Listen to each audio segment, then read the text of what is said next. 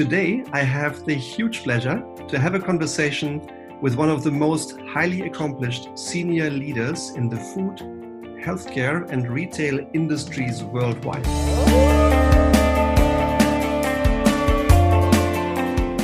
This is Stefan Homeister. Hello and welcome everybody to today's Leitwolf podcast. It's my pleasure to introduce Hanneke Faber. Dear Hanneke, welcome to the Leitwolf podcast. Thank you. Hanneke enjoys a tremendous career, having been a vice president in Procter & Gamble, the chief commercial officer and member of the executive committee at Ahold Delhaize, and now leads Unilever's entire global foods and refreshment businesses as global president.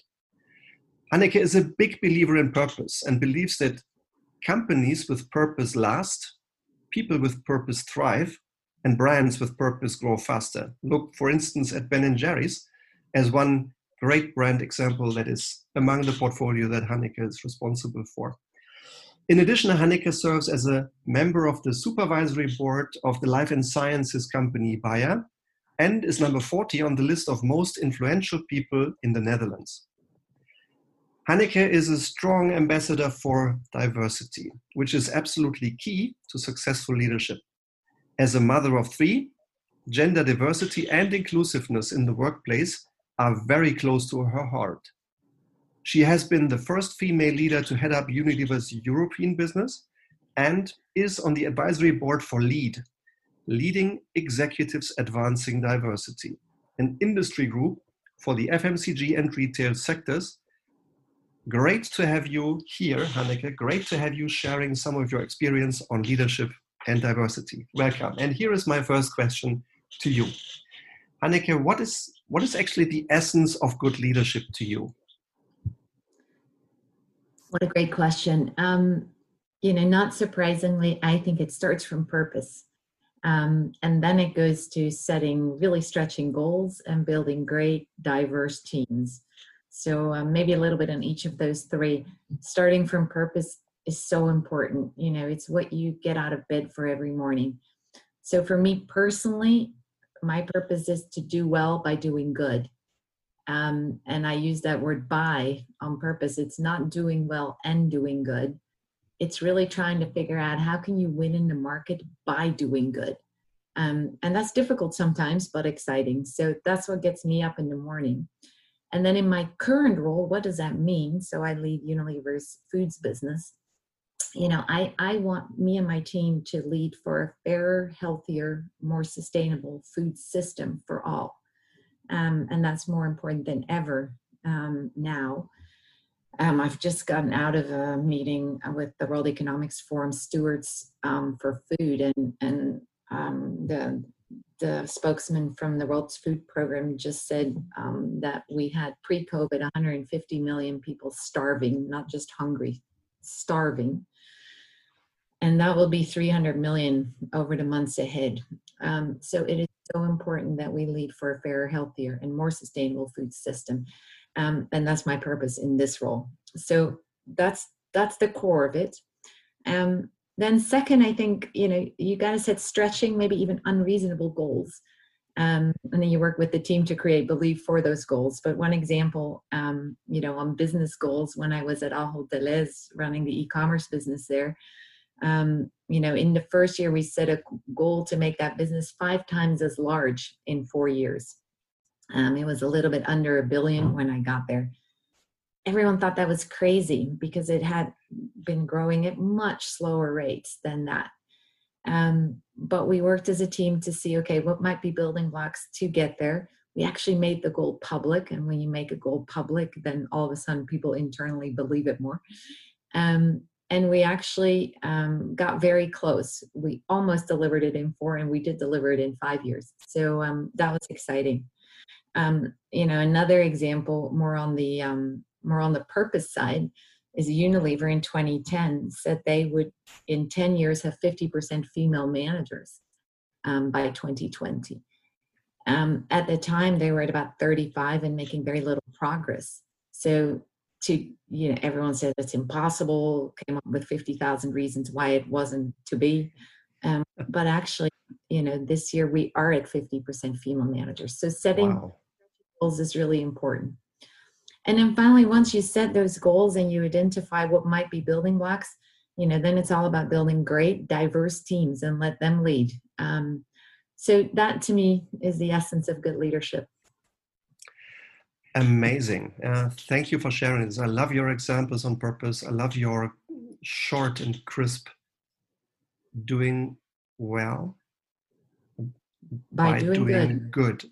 And this this reference to the by and then those impressive examples how you walk your talk how you do what you say congratulations thank you let me ask my let me ask my second question i think in many ways your role as a leader has changed over the last 5 10 15 years yeah? one of the key facts i observe i call decision density uh, you hanneke are taking four times as many decisions per day today as the same Hanneke in the same role would have 20 years ago, four times as many. So that's one of the many things that's changing.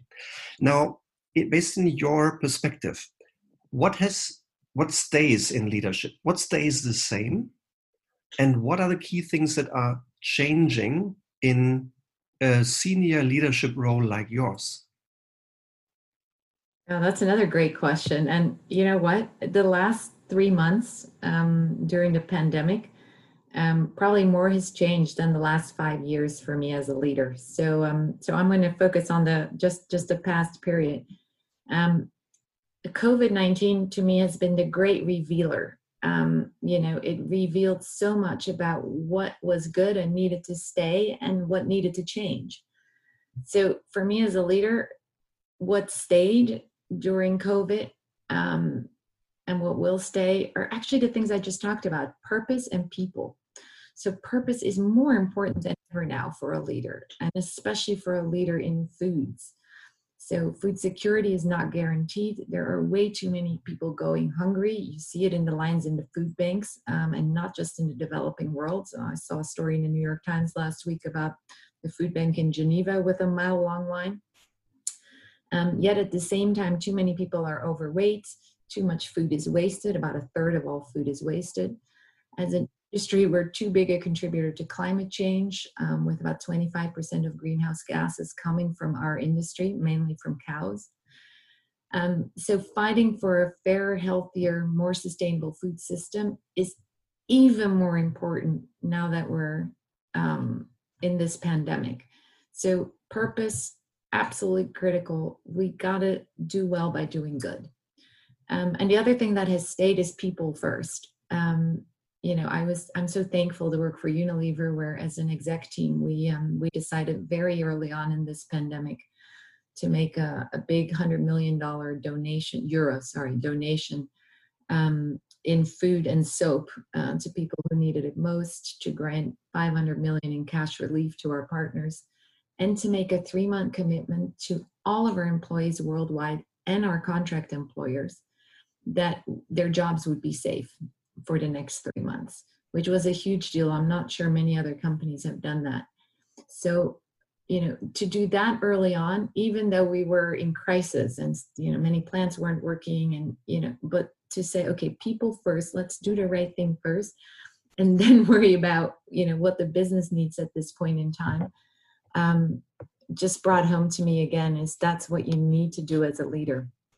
Um, and I've always tried to be human at work and spend time with individuals and teams as, across as many parts of the organization as I could. Um, but again, this really brought it home. It is the most important thing you can do people and purpose. Now, what has changed, you know, it, you already mentioned it, you know, in terms of speed and, and just the amount of data that even in the last three months, yet again, there's been an exponential change in speed and which is a great thing, flattening of hierarchies. Um, so I used to engage with my you know, large organization, thousands and thousands of people around the world, um, through a video once a quarter. And you know, the video was prepared like a week in advance, had slick slides, totally one-way communication, and that video would then be sent out. I mean, that seems to be from the Stone Age now. I have now I have a weekly live town hall on Teams. Thousands of people dial in. I have a little bit of brief content that I prepared a day before, and then it's all Q and A. Um, so it's truly two way. I feel I'm so much more in touch with, you know, the people who work with me around the world than I ever was. So um, so the speed is higher, and there's a huge flattening of hierarchy, which um, you know I hope and trust will be kept um, even after the pandemic. Yeah, great examples. Thank you for sharing that. Uh, purpose and people say speed in, increased, hierarchy flattened, and use of technology enables you to be in touch with many, many more people than ever before. Um, great. Thank you. Now, let me zoom over and link to the topic of diversity. You already touched upon it, and it seems like we both share a deep, deep belief in teams. Um, and like you, I also experienced diversity being a key ingredient of successful teams. But there is so much more to it. You have experienced so much, Hanneke, and you are in touch with this topic from so many angles. I'm really curious now. What does diversity actually mean to you? Yeah. So I think diversity you know means celebrating differences in every way. So for and and also represent for for teams to represent the community they work in and need to win in. So based on that you know at the top of my list has always been gender because women are the biggest underrepresented group in business and the pace of change in is too slow um, yes, there's progress in terms of female representation um, at all levels in in business, but if we continue at the current pace, it will take another 200 years for there to be balanced equality um, at all levels, including in the boardroom. 200 years is too long uh, for my daughters to wait. Oh, yes. Their daughters, you know so so gender you know that's 50% of the population that's underrepresented it's true around the world in almost every single country maybe with the exception of iceland um, so so gender gender's at the top of my list but it's certainly not the only thing on the list um, you know as the events of the last week have made abundantly clear again ethnicity and race um, are also absolutely critical. If you don't represent the makeup of the country or the state uh, or the area that you that you operate in um, you do a huge disservice to a large group of people but you also do a huge disservice to your business um, because you simply can't serve um, your community as well as you should if your team doesn't represent that community so ethnic ethnicity and race are, are also super important and then as unilever we've also called out um, LGBT and people with disabilities as really important groups for us to focus on and to make sure that we are inclusive about.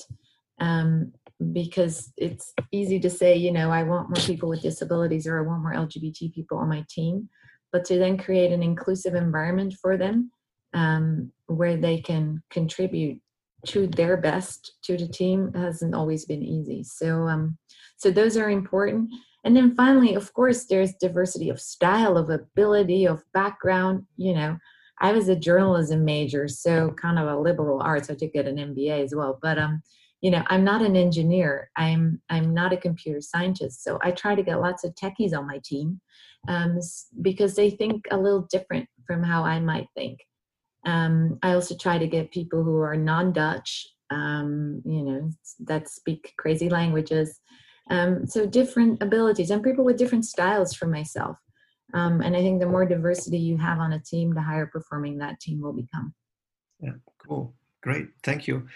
Now, while I find it difficult to really pinpoint the answer to my next question, because you live every moment in life only once and you live it with the diversity you have.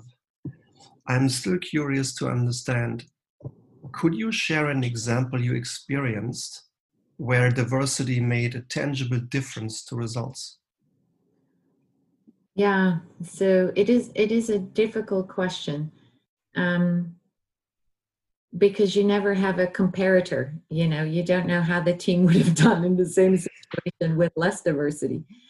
Um, but I, I would like to believe that you know the, the, fabulous growth acceleration that i mentioned of my team in e-commerce at Ahold Delhaize um, between 13 2013 and now was was in part driven by the fact that we created a more diverse team than honestly they'd ever had so the top leadership team there in e-commerce was 50-50 male female um, which in technology and e-commerce is usually unheard of um, they we also had very mixed abilities and background. Um, we had a number of people who were founders of some of our companies.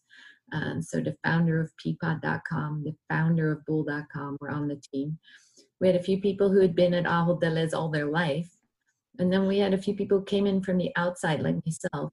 So I, I think those different perspective and the gender balance really made a difference in terms of you know growing ahead of the market in a very competitive very fast growing segment um, so you know hopefully that was true but i don't have a comparator of, of what it would have been without the diversity still a remarkable result to increase the revenues fivefold in yeah. between four and five. Yeah. It, it is a great example where for sure the diversity of your team has contributed. Mm-hmm. now your example show it's stunning. Uh, what stuck in my mind Hanneke is it takes 200 years to establish gender diversity alone if we keep on going at the same pace and that's one of the examples. I also agree and what, what happened last week in the us is, is simply horrible um, there is so much that needs to be changed and done and still many companies struggle many teams talk but don't do. Um, and there is still such a wide gap between current reality and the right levels of diversity. Your example at Ahold Delhaize shows it can be done, but it's not yet a reality broad scale.